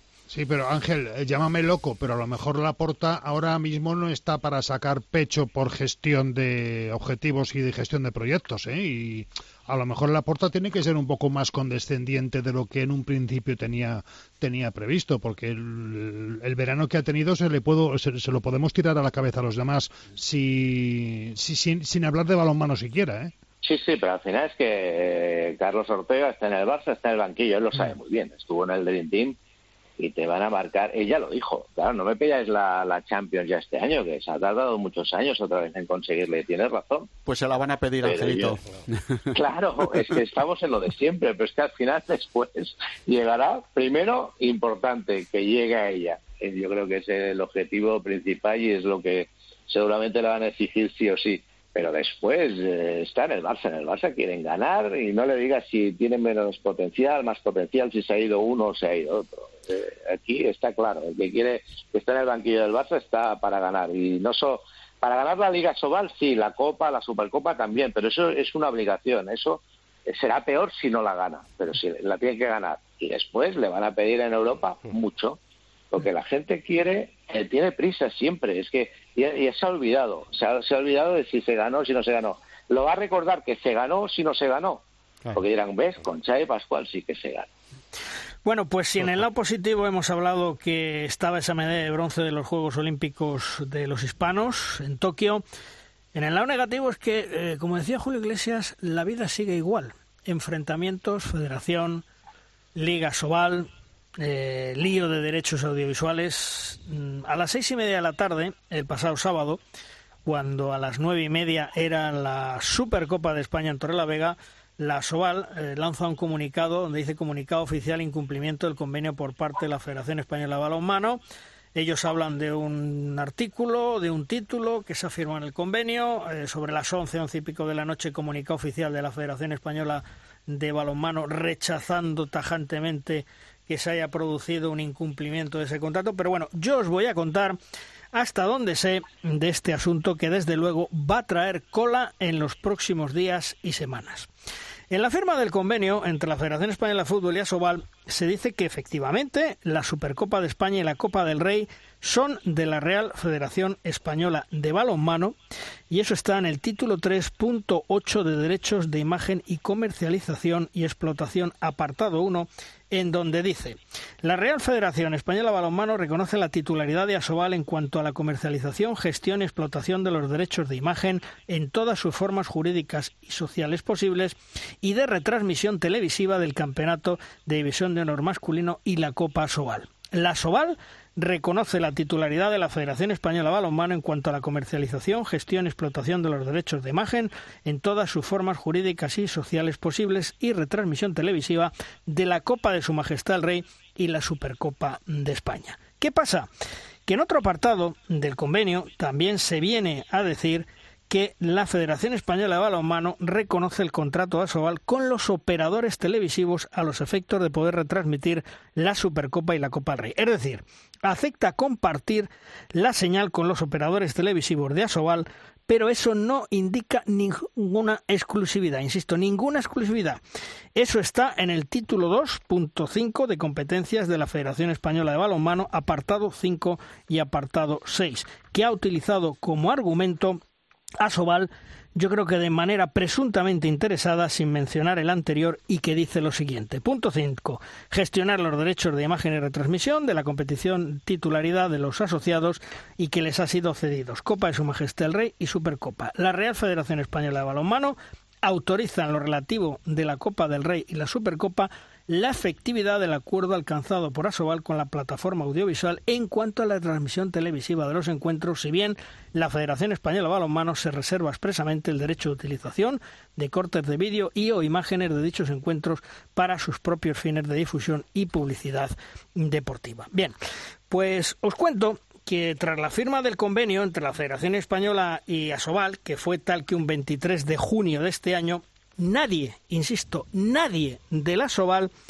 se dirigió a la Liga de Fútbol Profesional, que es la que le ha comprado los derechos audiovisuales y que paga alrededor de un millón de euros al año para indicarles que en el nuevo convenio que ha suscrito con la Federación Española de Balonmano, las condiciones audiovisuales han cambiado. Y yo me pregunto, ¿por qué no habla nadie de Asobal con la Liga de Fútbol Profesional? ¿Será para que le sigan pagando la misma cantidad, lo mismo por menos derechos audiovisuales y no levantar la lieve? Está claro que se han modificado las condiciones iniciales que había entre la Liga Fútbol Profesional y la Sobal. Llega el momento y la Federación hace público dónde y cuándo serán la Supercopa de España femenina y masculina y retransmitidas por Teledeporte. Alarma en Asobal. Se enciende la luz roja. El presidente Servando Revuelta, hijo, se pone en contacto con Blázquez por el tema de la retransmisión de la Supercopa por Teledeporte. Y este le recuerda que se lean bien lo que han firmado y que no existe vuelta atrás.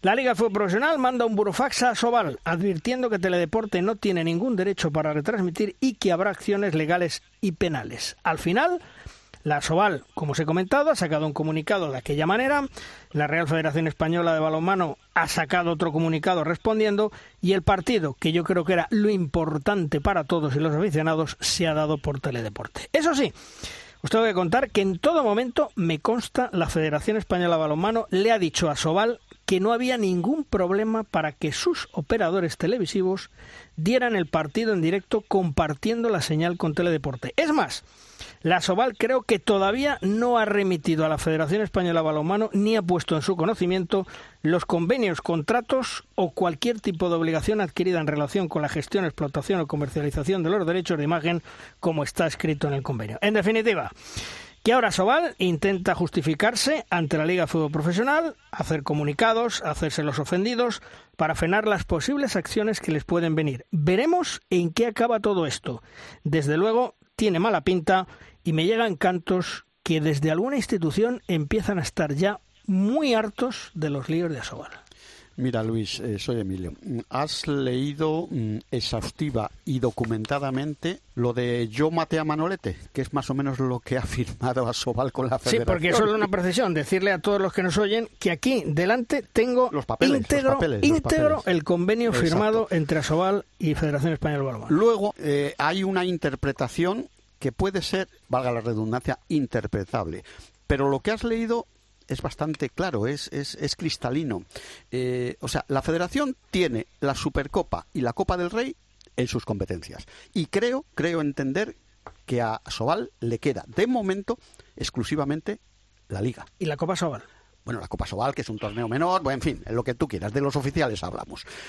Entonces, eh, yo me imagino que el, el, el primer, digamos, eh, escrito que hizo a Sobal como dices tú, eh, a la, por la tarde del mismo sábado, cuando ya prácticamente no había nada que arreglar, eh, era a instancias de esa interpelación que le ha hecho la Liga de Fútbol Profesional, de que dice, oiga, ¿cómo lo van a dar en Teledeporte si esto lo tenemos nosotros? Y tú dices, es que no le comunicaron a la Liga de Fútbol Profesional que había un convenio Nuevo. que cambiaba mm, cosas importantes en este tema. La federación dice, no, no, mire, yo sí, si ustedes quieren televisar, televisen, comparten con nosotros y no pasa nada. Eh, ¿Que este choque de trenes se iba a producir antes o después? Bueno, pues hemos esperado al primer día de competición oficial, más o menos. Pero yo lo decía en redes sociales, yo creo que hay gente que no se relee lo que firma. E- Es el trato más cariñoso que le puedo dar, ¿eh? o sea, hay que saber lo que se lee y el castellano se- o el español tiene pocas interpretaciones. Lo que está escrito, está escrito. Y contando con los asesores jurídicos de la federación y el propio Pa- Paco Blázquez, creo que dejan muy poquitas cosas a la interpretación, ¿eh? Me parece. Porque para mí esto ya estaría en manos de la federación, lo dije a final de la temporada pasada. Para mí ha sido una sorpresa que se firmara esto, fíjate lo que te digo, Luis. Pero firmado, tienes que ir con los caballos por donde van, ¿eh? No puedes ir por tu lado. Ahora, yo lamentaría que el balonmano saliera perjudicado en esta lucha de, de egos y de poderes Emilio, y si saliera no puede perdiendo salir- el balonmano, que es lo ¿No de puede siempre. salir perdiendo más? Pero si es No, que estamos, eh, pero si es Chema, que estamos- si siempre estamos se todos- puede perder un poco más hasta que Emilio, pierdas el si nombre. estamos todos los años igual, antes le preguntaba Luis a, a- no sé a quién le ha preguntado, los juegos de Francia, mirarnos en Francia, Ya, ya. el balonmano eh, masculino y el balonmano femenino. Joder, si es que a, a- a Francia no le llegamos ni al tobillo, carajo, ni al tobillo. Entonces, ¿qué coño queremos? Y aún así, fíjate, estamos maravillosos porque tenemos unos, un equipo espectacular a pesar de que eh, sigue siendo en España un deporte súper minoritario y todo el mundo se tiene que marchar fuera y tenemos una selección magnífica gracias a bueno pues a una jornada de, de- de jugadores y al trabajo de muchos técnicos realmente tremendo pero que es que con todas estas cosas ¿dónde carajo vamos? Mira, no Chema, aquí, parte aquí hay que trabajarse un poquito más el bajo vientre, que dice el otro. ¿eh? O sea, si tú estás dispuesto a organizarte una cosa, no puedes dejarte llevar por la corriente, como el pez ese que, que- que se va solo. Eh, si te han atado los machos con un convenio Leonino. que yo diría leonino, sí, como dice Luis, yo estoy de acuerdo con él en eso. Te han firmado que habías matado a Manolete y no eres el toro islero este, eh, pero es igual, lo has matado. Pues ahora Asobal, señores de Asobal, amigos o examigos, átense ustedes los machos, aprendan a leerse bien lo que han firmado y obren en consecuencia. No vayan a perder ustedes los momios que tienen a cuenta de, de decir, no, es que mm, yo creo que esto yo no lo he firmado. Mire usted, si está firmado, está firmado. Dejen ustedes de, de rollos macabeos. Por cierto, para terminar con el tema de Asobal, me cuentan mis pajaritos que se han extrañado mucho que por primera vez en la historia no se ha celebrado la Gala Asobal, una gala que sabéis siempre se celebraba antes de la Supercopa de España. Pues bien, parece ser que la Real Federación Española de Balonmano le ofreció a Asobal participar en la gala del balonmano femenino que se celebró el pasado viernes antes de la Supercopa de España masculina y femenina en Torrelavega que se disputó el sábado y donde la Real Federación Española de Balonmano le dijo a Asobal que ella corría con todos los gastos para que estuvieran allí y entregasen sus trofeos. Pues bien, los señoritos de Asobal le dijeron que no a la invitación de la Real Federación Española de Balonmano. Qué pocas luces tiene esta banda de Pancho Villa. Eso, Luis, es lo que yo decía. Eh, hay que trabajárselo un poquito más. Eso se llama dejación de funciones. Si te lo ofrecen, miel sobre hojuela. Si no te lo ofrecen, lo organizas tú también. Pero no puedes decir, bueno, es que mm, me duele el pie y no puedo hacerlo este año. No, mire usted, se ha hecho durante, creo que eran 25 o 30 años, no sé. Entonces, que de pronto mm, se sientan como ofendidos y al final, ¿quién lo paga? Pero es, es que el balonmano, que es un deporte en este país que ha necesitado siempre una difusión especial Claro, para llegar a la gente, ha pasado por no estar, bueno, y ahí está Luismi que ha estado en el otro lado, en el lado de Sí, los sí, clubes sí, y que lo puede confirmar, de no estar, ha pasado por la eh, difunta Forta, ha vuelto a no estar, se fue a un canal codificado, volvió a no estar. Eh, luego pasó por, si no tengo, si, no me equivoco, estuvo un tiempo también en el canal público. Volvió a no aparecer. Ahora está en una plataforma. Eh, eh, vamos a ver, ha habido una época en la cual el balonmano y muchos deportes pagaban por salir en la tele, pagaban. No, ahora que reciben una pequeña remuneración de forma colectiva. Grande, porque- grande. Claro, bueno. No pequeña. eh, no, bueno, eh, tú ten en cuenta que habrá equipos que estoy convencido que si negociaran los, fu- los derechos televisivos de forma individual sacarían más pasta de lo que lo están sacando ahora mismo de forma colectiva. Seguro. Eso, eso absolutamente seguro. Sí. Pero bueno, se ha decidido hacer así, se ha decidido hacer así. Y ahora nos ponemos a tirarnos eh, Las can- cantos a la cabeza porque nos televisan un partido independientemente de cómo sea y cuál sea la plataforma y el destino. Joder, que estamos dando visibilidad al deporte. Es que también aquí nos vamos a tirar a la yugular del de enfrente. Luis Miguel Ángel, eh, la vida sigue igual, ¿eh? ya lo dijo Julio Iglesias. Pase lo que pase Sí, año tras sí, año. La verdad que La verdad que no cambia, eso es verdad. Y apuntando un poquito más lo que comentabais, pues que la cadena que transmite los partidos en abierto de, de, de Asobal, de, de la Liga, Mm. y, tenía previsto dar la Supercopa porque, porque tampoco nadie le había dicho que no se daba, ¿no? Claro, Entonces claro, claro. había propuesto el partido el sábado a las seis de la tarde. Hmm. Ese sábado a las seis de la tarde. Entonces, lógicamente, eh, al, al ver que, las- la, que, que la federación lo había puesto a las nueve y media de la noche, la verdad que se hicieron cruces, ¿no? Entonces, pues, porque quizás no sabían tampoco que había cambiado el convenio, cosa que les comenté.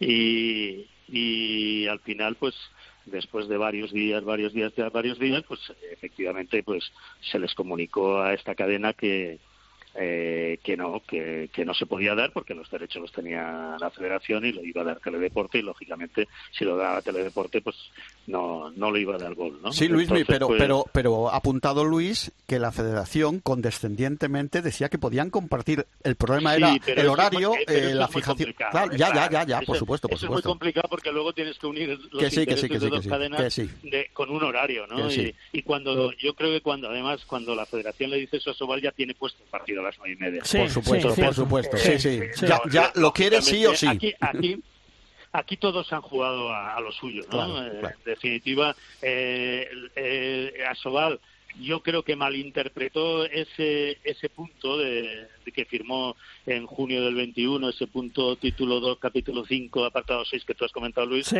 y que lo mal- se quedó a mitad, ¿no? Y que Sí. la Federación autoriza en lo relativo a la Copa de Su Majestad del Rey y la Supercopa la efectividad del acuerdo alcanzado por Sobal con la plataforma televisiva en cuanto a la transmisión televisiva. Y punto Ahí final, claro. Eh, eso es que la Asobal sigue transmitiendo los partidos, aunque este año los derechos, porque la Federación entiende que si Asobal tiene firmado un contrato con la, la Liga y, con, y que, y con Gol de que da los partidos eh, hasta tal temporada, pues lógicamente le respeta ese contrato, porque si no ese contrato no vale ya, Sí, porque sí. ya queda una competición queda fuera. Sí. Entonces ahí se queda está el punto de interpretación de Asobal con respecto a, a, a lo que firmó, pero lógicamente lo que firmó, si lo- como tú lo has leído perfectamente, Luis, está claro que lo que firmó no era eso solo, sino que se- Más cosas.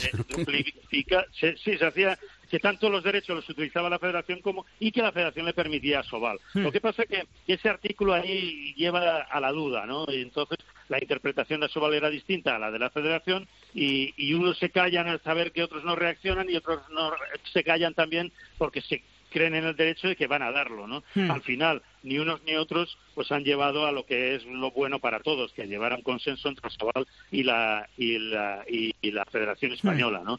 Y, y- y sobre lo que estabais hablando de, de la presentación, eh, me consta efectivamente que Asobal podía haberlo hecho en la gala que realizó la Federación en Torrelavega y, y que al final pues no se llegó a ese acuerdo, ¿no? Y la lástima es, por ejemplo, hoy va a hacerlo la Liga de Francesa, la veis de Francia, la Liga Francesa va, va a patrocinar, va a efectuar eh, la presentación de la Liga y, y esta mañana yo estaba leyéndolo con el nuevo patrocinador, que es el mismo de la Bundesliga, el de aceites de motores, Sí. y, y ent- entonces va a ser una presentación que supongo yo que va a ser espectacular. que Están todos los entrenadores y todos los capitanes de los equipos en esa gala. Y yo esta mañana estaba esperando vuestra llamada y estaba leyendo eso precisamente y, y no he podido evitar el decir que lástima que no se haga lo que tantas veces se ha hecho, Claro, que yo precisamente he presentado mucho Claro, Exacto. hace, hace muchos años, ¿no? Cuando Sí. Eh, entonces, yo qué lástima que esto haya caído en el olvido, porque era una forma de, de a tus patrocinadores decirles aquí estamos y de, y de cara a comenzar eh, mediáticamente hablando también, porque seguro que si haces una, una gala de estas, alguna noticia te sale, en Sí. unos sitios más, en otros menos, pero en alguna televisión, alguna radio, algún periódico, Hmm. algún digital, te va a salir la información de... Luis, de me que hay que trabajárselo ¿no? un poquito más, que esto es importante. Claro, que... y olvidarse, Claro. olvidarse del gasto y pensar en la inversión. Eso es lo que eh, nunca nunca entendí yo en Asobal en los años que estuve, ¿no? Exacto. Que, que todo, todo, y eso también lo digo en cuanto a los clubes, ¿eh? Porque No, no, los clubes Asobal son los clubes son los que no integran a Sobal, Exacto. claro. No, exacto, exacto. Eh, No son los cuatro que están en, la- en las oficinas, sino que son los clubes. Y en definitiva lo que firma, lo, lo que se hace a Sobal es lo que han han aceptado los clubes en las reuniones, en las sus asambleas. Y yo siempre mm, pensé que por qué siempre se pensaba que todo era un gasto y no una inversión. Y, y así nos va, ¿no? Porque al final de no gastar, de no gastar, de no gastar, la inversión nunca llega y, y nunca se hace real y al final estamos donde estamos. Ojo, Luis, tú, tú- tú lo sabes porque claro. lo has vivido, que a los clubes les interesa más que ese dinero que se reparte se lo gastan en fichar un jugador que en promocionar y en marketing el balonmano y la Liga Sobal. Por supuesto. Eso, Claro, claro. esto lo viví yo y tuve y tuve también mis discusiones en, en, en aquellos despachos de, de Barcelona, ¿no? Entonces, ¿por qué? Porque es así. Al final aceptas... Hombre, en mi época algunas veces se, se repartió dinero cuando se estaba en números rojos. Que, que- que también es una barbaridad. Y ningún club vi yo que dijera, que No. dijera, oye, si estamos en números rojos, ¿por qué vamos a cobrar dinero? No, no. Todos decían, dame las, los 15.000 euritos o los 10.000 euritos que me tocan. Y, y, y, y- y estábamos en números rojos, en natural. O sea, que si no había, si en números rojos, ¿cómo podía haber reparto de beneficios? Claro. Eh, eh, ¿Dónde está lo mío? Y, sí, y- y- y eso que pasó, eso ya pasó hace bastantes Sí. años, pues lógicamente, ahora no lo sé lo que sucede, pero que, no creo que sea muy diferente. No creo que sea muy diferente en el, de- en el hecho de que, de que se prefiere tener eh, 5.000 euros y recibirlos que, que no hacer un Luis, mi, como, como, ha acuñado, como ha acuñado Dime. la frase Luis, ¿qué hay de lo mío? Y ya está. de lo mío, sí. Porque, porque Claro, Ángel, claro, eh, claro. sí, porque Ángel, esto tiene solución, ¿tú crees, algún día? No, yo creo que no, ¿no? Si llevamos todos, ¿cuántos años Toda llevamos? vida. Si éramos jovencitos, Ángel. es que yo os reconozco que cuando vi que llegaban los mails, ostras, es que no pude más que reírme en un momento. Claro. Porque dije, hombre, si ha No empezado verdad, nada. mira, pues si no me había enterado, es verdad que vuelve el balonmano, ahora sí que me he enterado, porque ya vemos... eh, Un comunicado. pues claro, pero sí, un comunicado. Yo creo que es que firman tan a regañadientes los convenios que hasta dejan puntos como este. Que no lo leen. Vamos a ver. No, ni se lo leen. O, o dicen, mira, para que lo firmemos yo pongo esto, yo pongo esto. Oye, ¿para qué? pon-? Bueno, si es que los puntos están muy claros. El problema es que este conflicto, eh, nos lo, a ver, eh, son unos momentos de humor, pero hay que tomárselo un poco a cachondeo, porque si te lo tomas en serio, es para enfadarse y mucho, porque esto tiene repercusiones, porque lo Sí. estamos comentando, no hay gala, no hay promoción, no hay el siembra hoy y recoge mañana, esto no, no, no, vivamos al día y malvivamos al día, y siempre en conflicto, cuando los clubes entre ellos, los clubes con la federación. Bueno, sí, pues esto para el deporte está claro que no ayuda. Mira que hay entidades que lo están intentando por su cuenta, cada uno por su cuenta, pero bueno, la liga le, le está costando avanzar. Yo creo que sí, con todos unidos es mucho más fácil hacer un campeonato más fuerte, pero si ya en un punto que está tan claro hay problemas, pues oye, acaba y vámonos. Es que yo creo que tenemos un problema, empiezo a entender muy muy grave a lo mejor de dirigentes, ¿no? Y que habría Sí. que No, eso un poco más Exacto. el tema, ¿eh? Exacto, ahora dan el quid de la cuestión. El problema es de dirigentes, porque antes Asobal tenía un equipo directivo chapó, estaba Ricard Hijos, que lo echaron como secretario general, estaba Joan Marín, que se ha ido harto, harto de cómo la han arrinconado esta gente que está ahora mangoneando.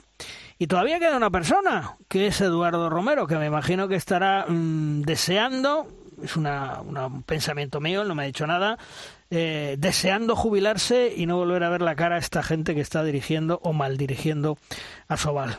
Eh, ese es el problema, Ardan, de la cuestión. Es problema de dirigentes. Así que... Y, de- y Luis, y de priorizar los intereses, que son los de los clubes de balonmano. Eh, hay que tratar de que esto vaya a mejor, no a peor. De eso Eh, tendríamos que hablar la- mucho, la-. Las involuciones son malas en general. Entonces, eh, Asobal no está predicando con ningún ejemplo. ¿eh? Bueno, chicos, terminamos la primera tertulia. Luismi, un abrazo, gracias por estar con nosotros, nos escuchamos. A vosotros, un abrazo. Un abrazo, Hasta luego. Ángel, un fuerte abrazo, amigo, hasta otro día. Un abrazo para todos. Venga, Hasta Angelito, luego. un abrazo. Vamos terminando programa, vamos terminando edición. Como siempre, el maestro Tomás Guas y sus 7 metros. ¡Lanza, Tomás! Malvar, Rosquitos, volvemos, vuelve de rosca, vuelve la normalidad.